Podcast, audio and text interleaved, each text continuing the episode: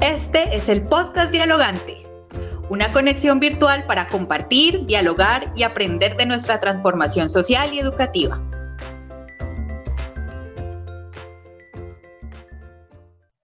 Bienvenidos a este decimotercer episodio de nuestro podcast Dialogante, en el cual dialogaremos sobre la biblioteca tutorizada virtual, la cual tiene como objetivo apoyar a los niños y niñas con o sin Internet en el fortalecimiento de competencias, desde el desarrollo de las guías de aprendizaje, de más deberes escolares por medio del acompañamiento con voluntarios en el desarrollo de las mismas. La estrategia está enfocada en el apoyo a estudiantes y sus familias, en la explicación y realización de las tareas escolares. El confinamiento preventivo ha modificado labores y relaciones en el hogar, la prolongación del trabajo de las familias no posibilita el acompañamiento a los procesos escolares de los y las menores en casa. Y en otras familias, por su nivel de escolaridad o disposición para hacerlo, no logran mantener o reforzar el tiempo de aprendizaje en el contexto que atraviesan los estudiantes y sus familias a nivel nacional. Para conocer mejor la biblioteca tutorizada virtual, vamos a hablar con algunas personas voluntarias y beneficiarias quienes nos contarán cómo ha sido este proceso de acompañamiento educativo en diferentes regiones del país. En primer lugar, contamos con la estudiante Karina Marcela Parada, una educativa del Carmen, de la sede del Salitre del municipio de Huasca, del departamento de Cundinamarca. Karina nos contará su experiencia. Mi nombre es Karina. Hoy responderé qué situación dificultaba mi progreso educativo. Pues la situación como tal era que yo la verdad no comprendo muy bien lo que tiene que ver con matemáticas, física, química y eso la verdad era una gran dificultad para mí ya que no podía estar en el mismo nivel de aprendizaje que mis compañeros porque la verdad en muchos temas me quedaba y pues más siendo virtualmente pues hay más dificultades y por eso acepté la ayuda de comunidades de aprendizaje. La verdad me ayudó bastante porque como dije anteriormente no, o sea, mi fortaleza no son las matemáticas, no son los números. Y pues en el colegio, o sea, yo estoy en grado 11 y la verdad sí necesito comprender muchos temas. Entonces las cosas funcionaban así, cada ocho días nos veíamos, bueno, hablábamos, eh, ella me decía que en qué me podía ayudar, yo le enviaba un taller, eh, me explicaba muy bien el taller hasta que yo pudiera comprender, me ponía ejemplos, lo resolvíamos juntas, y me quedaba algo mal ella me corregía. La verdad fue genial porque me ayudó bastante en el colegio y pues a repasar muchos temas que la verdad yo estaba súper, súper mal. Ella me ayudó bastante con eso. Los nuevos aprendizajes que adquirí con, con ella fue pues la cuestión de porcentajes la verdad se me había olvidado completamente. También sobre los triángulos, lo que se ve en trigonometría, también me ayudó bastante con problemas normalmente que ponen el IFES. Hasta el momento pues ha sido de gran ayuda, me ha servido súper, súper bien. Agradezco mucho comunidades de aprendizaje por, por lo que me ayudaron con Alejandra Cárdenas, que es quien me enseñó y quien estuvo conmigo acompañándome. El acompañamiento de la biblioteca tutorizada no solo implica tiempo, sino poder vivenciar los principios del aprendizaje dialógico como la solidaridad, el diálogo igualitario, la inteligencia cultural y el fortalecimiento de la dimensión instrumental. Para ello nos acompaña Ana Pizarro Escribano. Ella es una de nuestras voluntarias, vive en España y nos contará su experiencia acompañando estudiantes. Bueno, me llamo Ana Pizarro Escribano, eh, soy española y vivo en España. Estoy participando como voluntaria en una de las actuaciones de éxito de comunidades de aprendizaje que son las bibliotecas tutorizadas, en esta ocasión online.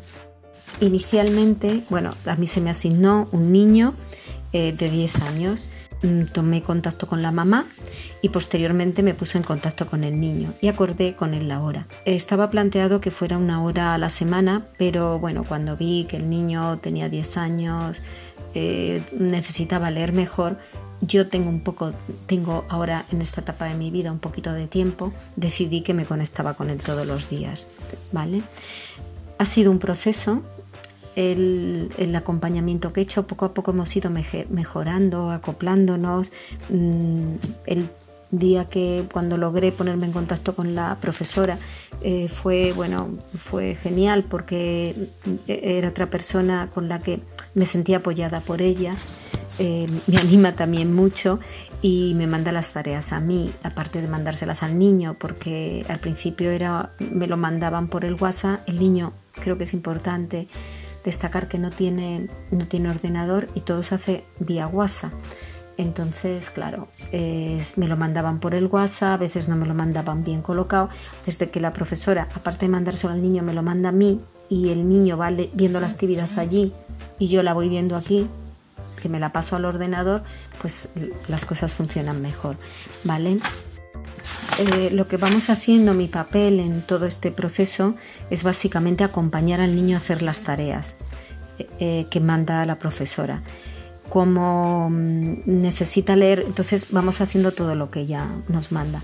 Como el niño necesita leer mejor, todos los días me propongo que lea Mm, si tiene un cuento tiene una actividad de leer y si no, pues cualquier orientación que la lea para que mejore la lectura. ¿no? Creo que el niño está mejorando la lectura, lo cual me parece clave. Eh, creo que está generando hábitos porque cuando le llamo siempre me responde. Llevamos mm, creo que un poquito más de un mes y el niño siempre está y cuando no me coge el teléfono mm, me llama después él porque en la hora que hemos pactado Creo que está contribuyendo a responsabilizarse, ya que él está haciendo las tareas, lo cual me parecen unos indicadores estupendos. ¿no? Intento eh, generarle motivación en el niño y sobre todo intento que crea en él, que tiene capacidad y que puede. En cuanto a cómo creo que influye en mí, bueno, es curioso porque, bueno, creo que siempre debemos ser, eh, colaborar y ser solidarios, ¿no? Eh, todo de, bueno, pues a nivel social y especialmente con la infancia. ¿no? Procedo de educación y trabajaba en educación anteriormente. Me hace sentir útil eh, cuando veo que puedo ayudar. ¿no? Y por otro lado, intento y estoy aprendiendo las costumbres, vocabulario, lenguaje de Colombia, ¿no? Es un poco distinto de, los españoles y bueno, por ejemplo, últimamente decidí que, podíamos aprender el niño de mí, yo de él. Entonces a lo mejor decidimos, pues bueno, el lunes vamos a traer eh, dos comidas, dos comidas colombianas y dos comidas españolas. Bueno, pues mm, mm, las traemos, hacemos una foto, nos, las, nos, lo explicamos. O por ejemplo, dos fotos de, la, de su pueblo, yo de la ciudad donde vivo, y vamos aprendiendo y nos lo vamos explicando, ¿no? no me parece que bueno que estoy haciendo un apoyo y estoy ayudando a que un niño que de alguna manera porque él está solo los padres se van a trabajar con un hermano esté mejorando creo yo por lo menos teniendo determinados eh, comportamientos o actitudes que puedan repercutir en su futuro y mejorar bueno el aprendizaje y, y su nivel escolar ¿no? Entonces bueno bueno y muchas gracias por esta oportunidad. Por último, esta estrategia beneficia directamente a la escuela y todos sus procesos de enseñanza-aprendizaje, en donde instituciones educativas de los departamentos de Cundinamarca, Antioquia y Santander solicitaron voluntarios en las áreas de, áreas de lenguaje y matemáticas, con la fortuna de tener 56 voluntarios, personas de Colombia, Alemania y España, estudiantes de las universidades Minuto de Dios y Tecnológico de Antioquia, que hasta el momento acompaña a 90 estudiantes. La docente Laura Isabel Tobón Ángel de la institución educativa Consejo Municipal de la sede La Milagrosa en el municipio de La Ceja, departamento de Antioquia, nos cuenta lo que ha significado este proceso para evitar la deserción escolar y dar continuidad en el aprendizaje de los y las estudiantes. Mi nombre es Laura Isabel Tobón Ángel. Con relación a la biblioteca tutorizada, ha sido una estrategia muy apropiada en cuanto al apoyo que han brindado a los niños que presentan dificultades en procesos de lectoescritura y lógico-matemáticas, así como con el desarrollo de las guías. También hemos logrado rescatar algunos niños que debido a diversas circunstancias estaban faltando con sus tareas escolares. Los tutores han demostrado gran empeño por contribuir con su dedicación y conocimientos en pro de avances significativos en el proceso de aprendizaje.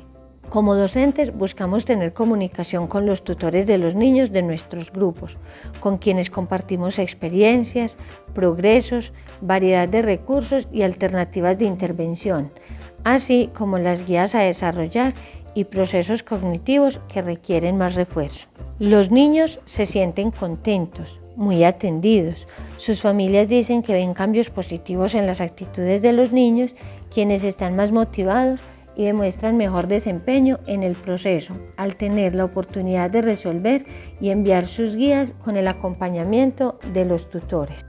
Invito a otras escuelas e instituciones a aprovechar esta oportunidad que nos brinda comunidades de aprendizaje, pues considero que algo positivo de la pandemia es que podemos compartir experiencias y aprender de otras personas que estando lejos de nuestro entorno físico pueden estar muy cerca gracias a la tecnología. La pandemia ha agudizado problemas sociales que afectan los tiempos y relaciones de las familias. Si bien la escuela, a través del liderazgo de los y las docentes, ha mejorado un gran esfuerzo para evitar la ampliación de brechas de desigualdad, son necesarias medidas más estructurales. En este panorama, la biblioteca tutorizada virtual ha logrado convertirse en una estrategia acertada para mantener un gran número de estudiantes en sus procesos educativos y evitar la deserción escolar. Esperamos que la biblioteca tutorizada virtual y presencialmente pueda ser replicada en más escuelas. Los y las invitamos a compartir el podcast dialogante y nos encontramos en una próxima emisión. Gracias. Te esperamos en el próximo episodio de nuestro podcast dialogante, porque compartir, dialogar y aprender también es posible en la virtualidad. Recuerda compartir este audio.